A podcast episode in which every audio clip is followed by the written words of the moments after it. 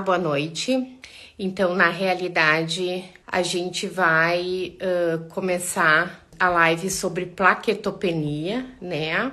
E a gente tem como convidada a doutora Raquel para falar um pouquinho conosco sobre plaquetopenia. Então, na realidade, boa noite, Olá, doutora Raquel. Desculpe os meus cinco noite. minutos de atraso. Eu estava com o telefone para o hospital, com uma paciente, enfim. Então, pessoal, a gente vai falar um pouquinho sobre plaquetopenia. Então, primeiramente, a gente vai falar um pouquinho sobre o que, que, o que, que são as plaquetas, né? As plaquetas, na realidade, ela não é uma célula, é um fragmento celular de uma célula de origem da medula óssea, né, que é o megacariócito. E na realidade, os nossos níveis de plaqueta, normalmente, eles variam de 150 a 450 mil. Então, a gente sabe que as plaquetas estão implicadas na coagulação. Então, na realidade, a gente sabe que uh, as plaquetas na realidade, elas fazem parte do meu sistema de coagulação e a gente tem, quando a gente tem uma plaquetopenia, as plaquetas baixas, a gente tem um problema de hemorragia. Quais são os sintomas mais comuns na realidade? A gente é mais importante, mas quando a gente tem plaquetas baixas, a gente tem o que a gente chama de petequias o que, que são as petecas? As petecas são aqueles pontinhos que parecem picadinha de mosquito e que acontece mais frequentemente em membro inferior, nas pernas. A gente pode ter em membros superiores de uma forma importante. Então, por que, que é que a gente vai falar um pouquinho sobre as plaquetopenias, as plaquetas baixas, que elas podem ser de origem primária, que são doenças medulares, na realidade, quando a gente tem uma doença da medula, a medula está doente, né? Ou ela pode ser de uma forma secundária, né? As secundárias, elas são, elas podem ser de origem hereditária, que tem algumas doenças, algumas síndromes que são hereditárias, medicamentosas e secundárias a algumas doenças, quadros infecciosos, quadros virais, né? A gente pode ter um mecanismo imune ou não imune. E a doutora Raquel Fraga está aqui para nos falar um pouquinho sobre as plaquetas baixas quando a gente tem as doenças do fígado, né? Que são as doenças, na realidade, as hepatopatias. Boa noite, doutora Raquel. Obrigada aí pelo convite de estar conosco.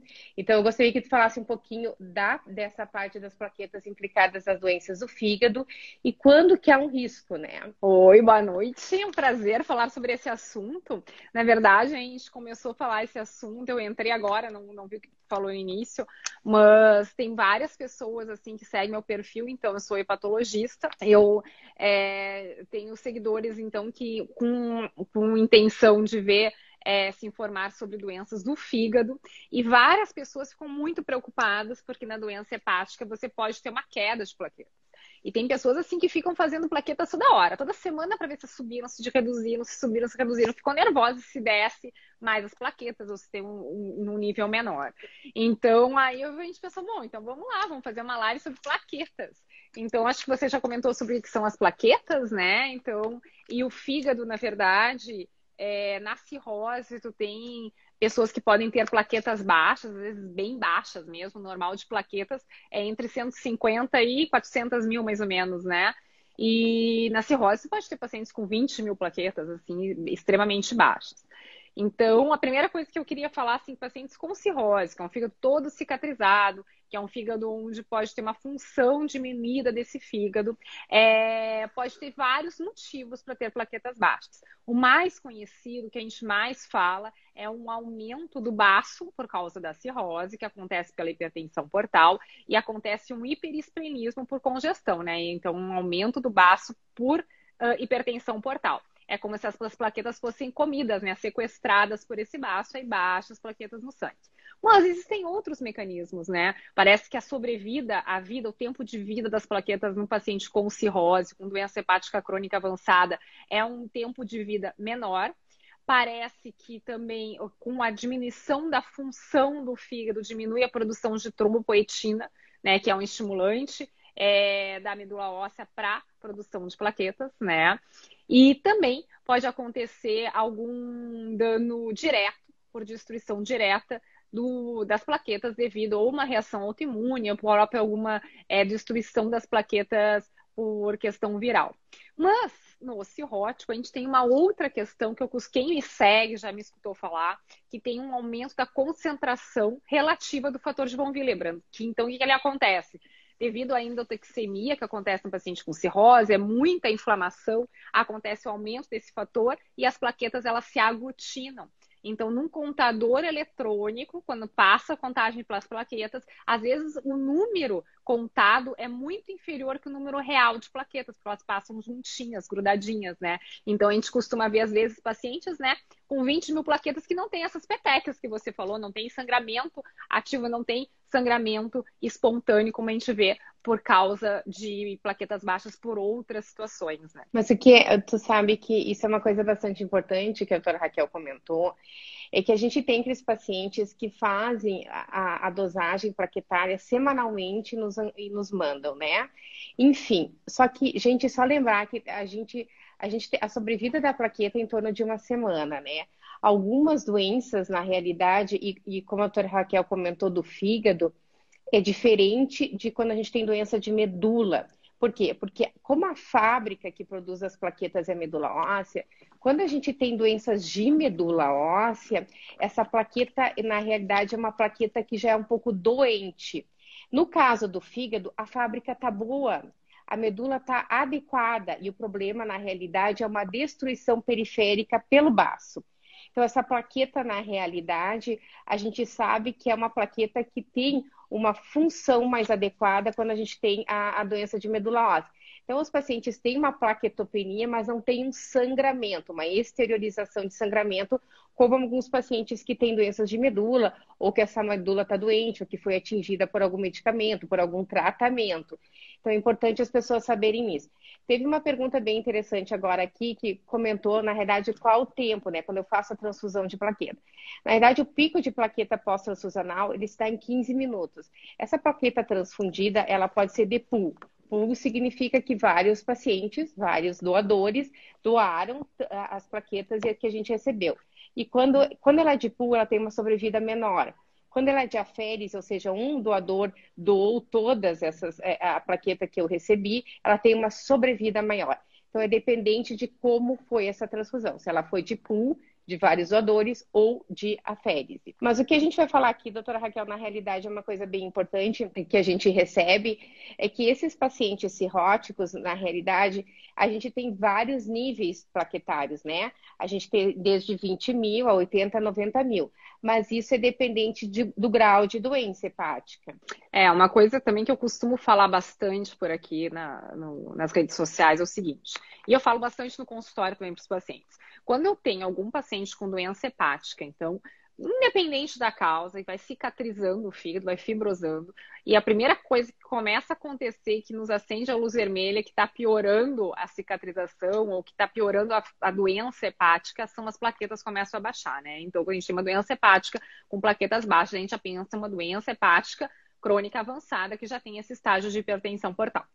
Uh, apesar disso, as plaquetas, mesmo muito baixas, elas não impedem que o paciente com cirrose tenha risco de trombose. Então, por exemplo, se ficam acamados, eles vão ter o mesmo risco de trombose como qualquer pessoa é, que não tenha cirrose, por exemplo. E no cirrótico é importante entender que mesmo nível baixo de plaquetas, as pessoas têm trombose, especialmente trombose de veia porta, mas pode ter trombose venosa profunda, porque no fígado, além de ter essa questão de função é, de relação com as plaquetas, no fígado a gente produz tantos fatores de coagulação quanto fatores anticoagulantes. E se um paciente com deficiência hepática vai ter tendência a trombose ou a sangramento, vai depender se eles produzem mais é, diminui mais a produção dos fatores de coagulação ou diminui mais a produção dos fatores anticoagulantes. Se eles acabam diminuindo a produção dos fatores anticoagulantes em, em maior intensidade que os fatores de coagulação, eles vão ter tendência à trombose mesmo que as plaquetas sejam baixas. Então, isso é muito importante. Uh, uma coisa muito, muito importante que eu quero já falar aqui, porque várias pessoas me pedem isso, é que é o seguinte: apesar das plaquetas baixas no cirrose, indicar uma fibrose hepática avançada, ela não encontra nenhum dos critérios de gravidade. Então, a gente, quando a gente avalia a função do fígado, a gente não coloca elas no child, no MELD, que são os scores clássicos que a gente usa para função hepática. E o paciente com cirrose não tem que se preocupar em aumentar as plaquetas, porque eles querem muitas vezes, eles ficam angustiados que as plaquetas não sobem. Isso talvez não vai subir. E isso não que significa que a doença não está melhorando, né? Isso tem que deixar bem claro. É muito nítido as plaquetas subirem quando o paciente tem uma doença hepática pelo álcool e para um ingerir bebida alcoólica, a função hepática melhora, mas também reduz a toxicidade medular do próprio álcool, né? Então, a primeira coisa, não precisa querer subir plaquetas. Se cuida da doença hepática, vamos tratar fator causal. Se é para subir, elas vão subir. E se não subir, paciência. A gente vai tratar com elas mais baixas. A Deia perguntou aqui, Deia respondeu outra pergunta em relação ao anticoagulante, né? O anticoagulante que no nível plaquetário é uma situação é um pouquinho diferente. Quando a gente toma anticoagulante, a gente tem que manter o nível plaquetário um pouquinho mais elevado, né? Mesmo em alguns procedimentos, às vezes tem procedimentos mesmo dentários. Cada tipo de procedimento, a gente necessita um nível plaquetário diferente porque, por exemplo, os procedimentos dentários é um nível plaquetário, os de, uh, procedimentos uh, do trato gastrointestinal, cirurgias neurológicas e oftalmológicas são que a gente necessita níveis mais altos plaquetários, porque não pode ter qualquer risco de sangramento para não ter nenhum dano né, ao, ao órgão que está sendo, uh, na realidade, manipulado. Então, o uso de anticoagulante, a gente realmente necessita um nível plaquetário um pouco mais elevado, no mínimo acima de 50 mil. Mas são situações específicas e que a gente fala com o paciente caso a caso. Em relação, na realidade, o que a doutora Raquel falou e que é bastante importante, né? O efeito protrombótico. Mesmo nas púrpuras, né, de mecanismo imune, tá? A gente sabe que existe um mecanismo imune de ativação de fator de coagulação e são pacientes que, mesmo tendo plaquetopenia, pode haver eventos tromboembólicos. Mas, pessoal, tem que lembrar que as plaquetas elas são responsáveis por um sistema de coagulação, que a gente chama de coágulo branco, tá? Que é da parte de agregação né? E, existe o sistema de coagulação, na verdade, de fatores de coagulação, como a Raquel já falou, que é quem produz e quem metaboliza é, metaboliza é o fígado, que é uma situação completamente diferente, né? E aqui a gente pode ter ou não ativação na dependência da doença de base do paciente. Isso é uma situação completamente, é um pouquinho diferente uh, no mecanismo, né? E como a doutora Raquel falou, enfim, a gente vai falar um pouquinho também, que é importante, e que as pessoas nos questionam, né, qual o tratamento, ou enfim. Então, a doutora Raquel falou bastante da trombopoietina. Na verdade, a trombopoietina é um hormônio que a gente faz a estimulação do megacariócito, que é a célula-mãe da plaqueta na produção. Só que existe algumas situações em que a gente pode usar medicamentos estimulantes dessa tromboetina, mas algumas situações o mecanismo não é de produção, não é do hormônio que está com, com problema na idade ou está doente, mas na realidade é uma situação, na idade, de quebra, de destruição periférica, como é o caso da doença hepática, né, doutora Raquel? Também. Mas sabe que aí, assim, ó, em relação. O que, que a gente faz com essas plaquetas baixas no paciente com doença hepática crônica avançada, no paciente com cirrose? Não faz nada, né? No paciente que tem sangramento, a principal medida ainda é a transfusão de plaquetas, se plaquetas abaixo de 50 mil. Acima de 50 mil, a gente não transfunde. E nos pacientes que têm plaquetas abaixo de 50 mil e não tem sangramento, que tem que fazer uma cirurgia ou um procedimento invasivo, claro que depende do risco de procedimento, até nos perguntaram sobre a questão de extração dentária, de procedimento dentário, a gente é, a gente não sabe se baixo de 50 mil no cirrótico realmente vai ter um aumento do risco de sangramento, mas a gente acaba indicando transfusão de plaquetas no momento da cirurgia. Não adianta transfundir dois, três dias antes, tem que ser no momento da cirurgia. Não adianta o paciente estar internado, internar e ficar fazendo plaqueta, plaqueta e medindo a plaqueta que vai subir, que ela vai baixar, né? Como a meia-vida de uma plaqueta transfundida é, é curta, né? E, e, tem a possibilidade de a gente usar esses agonistas da trombopoetina, que são esses medicamentos relativamente novos. No cirrótico, a gente tem bastante medo, porque a gente precisa de 10 a 14 dias antes do procedimento e manter também mais ou menos nesse período pós-procedimento. E nesses pacientes aumenta bastante o risco de trombose de veia porta. Então, às vezes, a gente fica bastante com receio, porque se é um paciente depois que pode precisar de transplante, ou enfim, a gente pode é, dificultar a realização do procedimento de transplante hepático, caso ele faça uma trombose de veia porta complicada. Teve algumas, algumas perguntas agora que entrou e uh, uma, foi comentado do nível de plaqueta pós-transplante de medula óssea. Na realidade, a plaqueta é, é a última que eleva, né? A gente, quando a gente faz tratamentos quimioterápicos, imunoterápicos, radioterápicos, a gente sabe que a gente, a gente acaba destruindo um pouquinho da célula boa e um pouquinho das células progenitoras, né, da formação. Então, na realidade, a plaqueta ela demora um pouco mais para subir. Mas o que, que a gente pede, assim, né? Uh, na realidade, a gente monitora esse paciente, mas não tem uma necessidade de monitoramento semanal, né? Que muitas vezes as pessoas fazem e às vezes os pacientes fazem anemia, de tanto tirar sangue. Isso é real né? A gente não sabe se é uma evolução da doença ou se o paciente realmente está uh, uh, tendo isso que a gente chama de anemia espúria, de tanto tirar o sangue do, na realidade. Tratamentos também, houve um questionamento sobre tratamentos de quimio e radioterapia para pacientes que já fizeram algum tipo de, tiveram alguma doença nesse, né, que necessitaram. A gente, dá, a gente pode fazer o que a gente chama de um danozinho medular, né? A gente faz uma toxicidade. Isso pode ser na realidade de uma, pode ser aguda, ou seja, eh, durante o tratamento a gente tem essa diminuição, né? E a gente tem um retorno da produção posteriormente, que pode ser de uma forma mais uh, uh, imediata ou demorar algum tempo, meses, para essa recuperação, ou a gente pode ter um dano. Se isso persiste, se altera as outras células de defesa, existem algumas doenças, como as displasias medulares, que vêm secundariamente alguns tratamentos. Mas isso é, é, isso é avaliado a cada paciente separadamente. Por quê? Porque cada protocolo de tratamento tem uma toxicidade ligada ao protocolo e isso deve ser avaliado separadamente, paciente por paciente. Mas o que, que a gente gostaria de comentar também, né, e que a doutora Raquel comentou, são as necessidades transfusionais, né? Quando que a gente vai necessitar uma reposição plaquetária desses pacientes, então. Então, sempre lembrar que os pacientes que estão em tratamento com anticoagulantes são uma situação específica, né? Hoje a gente tem muitas doenças hepáticas associadas a doenças cardiológicas, doenças medulares associadas a doenças cardiológicas, que usam vários medicamentos, desde antiagregantes plaquetários, que vocês lembram, o AS, o somalgine, o clopidogrel, né? Que agem na, na, agregação e não na contagem plaquetária, tá? São situações diferentes. Uma coisa é a função da plaqueta e outra coisa é o número de plaqueta. E a gente sabe que alguns pacientes também, né, a doutora Raquel, que usam medicamentos para hepatite, né, hepatite B e C, isso também vai alterar um pouquinho a, o nível plaquetário. É. Agora, com os, é, os, novos tratamentos, na verdade, da hepatite C, que a gente não está usando mais interferon para hepatite C, é, os, os antivirais diretos é tranquilo. Então, a gente teve muito problema em queda de plaquetas nos pacientes quando a gente usava ainda interferon pegilado. Graças a Deus passou.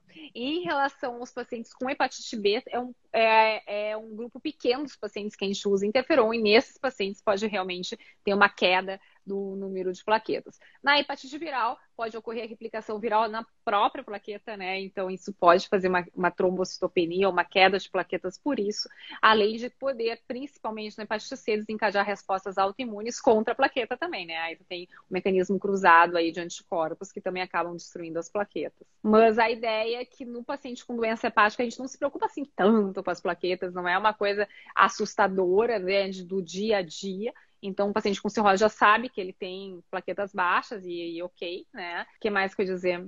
E é isso, né? Não, não, não precisa ficar dosando toda hora. Isso é importante a gente comentar também. A gente viveu um momento de muita virose, né? Saímos da, da do Covid, fomos para dengue, influenza, enfim, agora a gente está com a varíola, né? Então, na realidade, isso é importante as pessoas saberem, né? A plaque... Na realidade, a plaqueta é extremamente sensível a mecanismos infecciosos, tá? Uhum. Seja ele viral, seja um mecanismo viral, seja um, me um mecanismo, na realidade, bacteriano.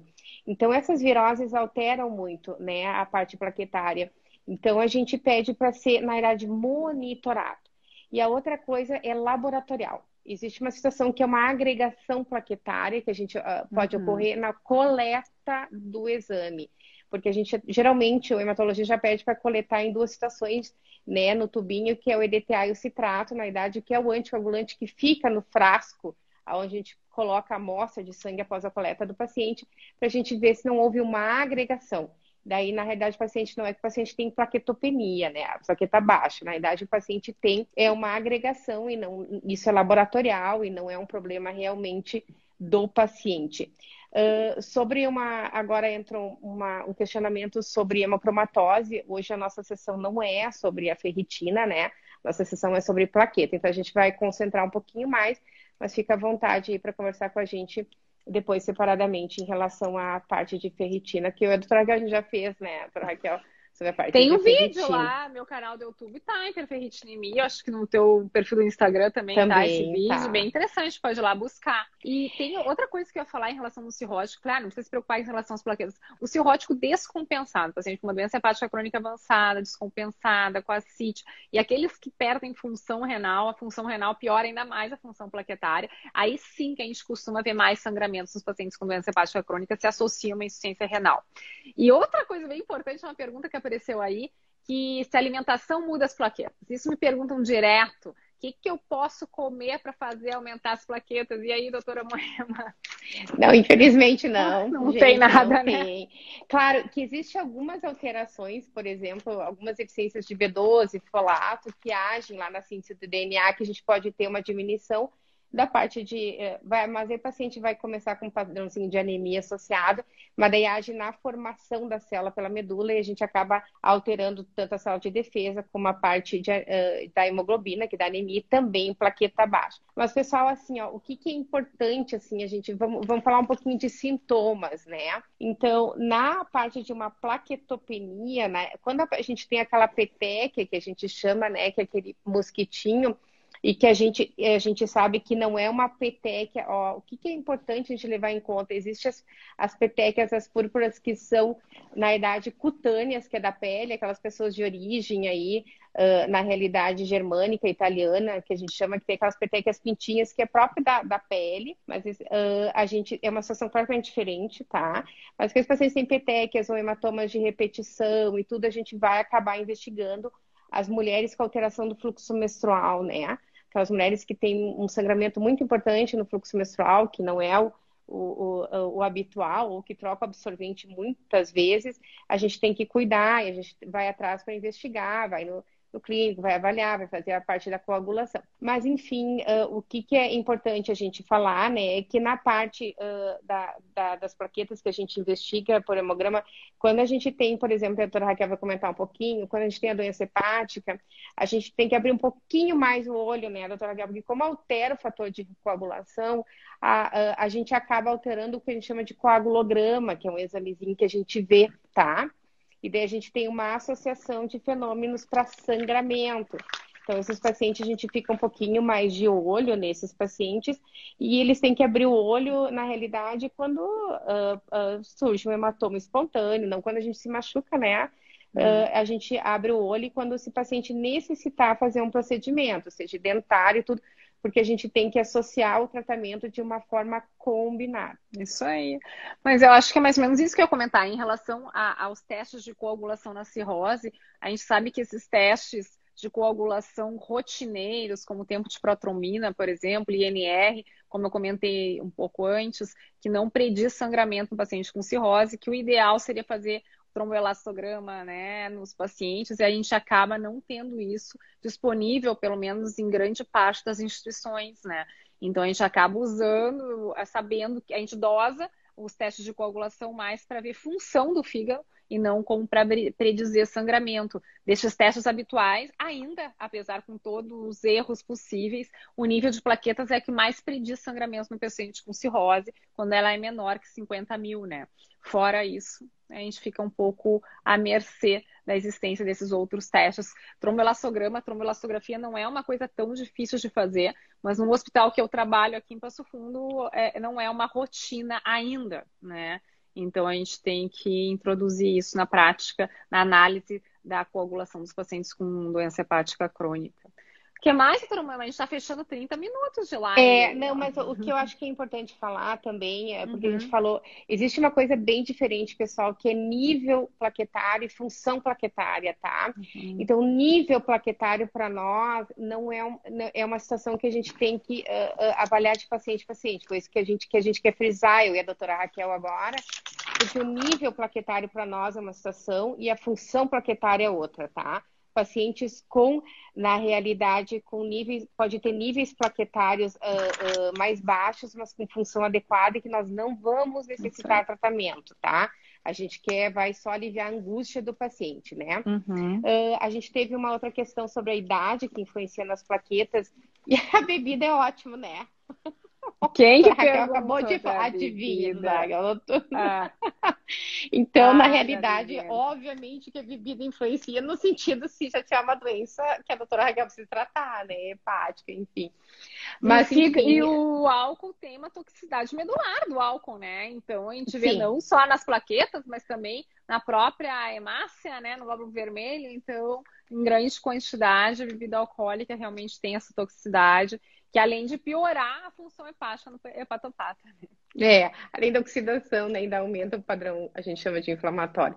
Mas, é. enfim, uh, pessoal, acho que a gente queria fazer uma live uh, sobre isso. A gente fica bem à vontade para vocês mandarem no privado, né? A gente pode depois as dúvidas também, né? Se vocês uh, quiserem comentar um pouquinho uh, e falar sobre isso. Uh, e a gente sabe, então vamos de uma forma tranquila, a gente sabe que quando a gente tem plaqueta baixa, a gente vai buscar né, investigar a causa dessa plaqueta, saber que existe vários níveis de plaqueta com gravidades diferentes. Os tratamentos, os sintomas são dependentes de doença e de atividade plaquetária e função plaquetária. E a gente sabe que a gente tem as doenças plaquetárias na realidade que são primárias de medula ou são secundárias, e a gente sempre busca investigar isso. Se repete esse exame de sangue em outro laboratório para a gente ter a certeza de que foi uma, não foi uma situação única e que isso é uma situação repetida, para a gente buscar investigar. E quando a gente tem, na realidade, uma doença hepática associada, geralmente, a gente busca a investigação pela parte da hepatologia, para a gente investigar, porque a plaquetopenia é uma consequência da doença hepática, não é uma, uma doença primária, né? Uh, e outras situações a gente vai buscar investigar, sempre lembrar né, do que, que se usou, do que, que se tratou, do que está se usando, né? Porque isso influencia, algumas situações influenciam bastante na produção. Não sei se tu quer, a doutora Raquel quer complementar um pouquinho. Não, isso aí, agradecer aí a companhia. Acho que a, o objetivo é, como tu falou, uma live curta, assim, para tirar as principais dúvidas que o pessoal vem tendo. E acho que a gente cumpriu esse objetivo. Eu estava dando uma olhadinha quando você estava falando, que eu tinha anotado, mais ou menos o que eu tinha anotado, a gente comentou. Tem uma pergunta só que eu acho que é bem interessante a gente responder, porque me perguntam bastante, é se pode tomar aspirina quando tem plaquetas baixas, né? Que aspirina é um antiagregante plaquetário, né? E aí, doutora Moema? Na realidade, não se contraindica mais a, a aspirina, né? Porque a aspirina age na agregação plaquetária Entende? E a gente tem muitos pacientes com doenças, né, com, uh, na realidade com doenças vasculares, a teromatose que a gente acaba tendo, algumas vasculopatias mais severas. Então, tudo é dependente do quadro clínico e da associação. Hoje a gente é. já usa aspirina associada a anticoagulante e alguns pacientes com doenças vasculares ou cardíacas mais severas, né? Porque a gente busca atuar nas duas né, ah, nas, na, nas duas, na realidade, nos dois braços da coagulação, o trombo branco e o trombo vermelho, que isso é uma situação bastante diferente. É, no, só botando um parênteses assim da aspirina, no paciente com cirrose descompensada, a gente não gosta de usar aspirina, mas por outro motivo, por causa do risco de desencadear uma síndrome hepatorrenal, uma perda de função é, renal nesse paciente com ascite. Uh, mesmo assim, às vezes a gente tem pacientes com cardiopatia grave, são pacientes que já colocaram aquelas molinhas no coração, os stents, que a gente acaba tendo que usar. Mas a gente tem um grande é, medo de usar no paciente com cirrose descompensada, principalmente aqueles que têm água na barriga, por ser um gatilho para insuficiência renal, que vai causar outro problema. É que a aspirina também, pessoal, lembrando, né, ela não é só um antiagregante, ele é um anti-inflamatório. E o anti-inflamatório, a gente sabe que tem uma toxicidade renal um pouquinho mais importante e gastro, alguns pacientes podem fazer um padrão de gastrite e ter sangramento. Então, isso é caso a caso, né? A gente avalia caso a caso, porque hoje também a gente tem uma linha enorme de anticoagulante aí, né, no mercado e que se usa, e a gente sabe que esses anticoagulantes têm que ser avaliados, né, na dependência da doença e a doença de base também, porque alguns pacientes altera metabolicamente, a gente vê o paciente usando insuficiência renal, usando doses que deveriam ser reduzidas, mas enfim, isso é avaliado caso a caso no consultório, para a gente e a gente geralmente conversa com o colega, né? Seja o cardiologista, né? Seja o hepatologista, seja o médico vascular, que, no, que a gente consegue ter um consenso, né? Para a gente manter um equilíbrio entre as doenças e ter um menor efeito de toxicidade ao paciente e melhor benefício do tratamento. Isso é bastante importante. Mas eu acho que é isso, né? Então a gente quer agradecer a participação. Uh, a gente sabe, a gente quer programar também, né, doutora Raquel, uma live sobre aumento do baço, né? E as doenças do sangue e do fígado, né? Uhum. Então a gente uh, agradece a participação de todos e a gente fica à vontade para perguntas, né, uh, que queiram passar para a gente na realidade. E uma boa noite para todos, um bom início de semana. Obrigada, doutora Raquel, pela participação. Ótima semana. E peço Obrigada. desculpa de novo pelos meus cinco minutos, mas eu estava realmente com o hospital. Um abraço complicado para todos. Não, mas tudo certo, tudo ótimo. Tchau, tchau. Grande beijo. Tchau, tchau. Boa noite. Boa noite.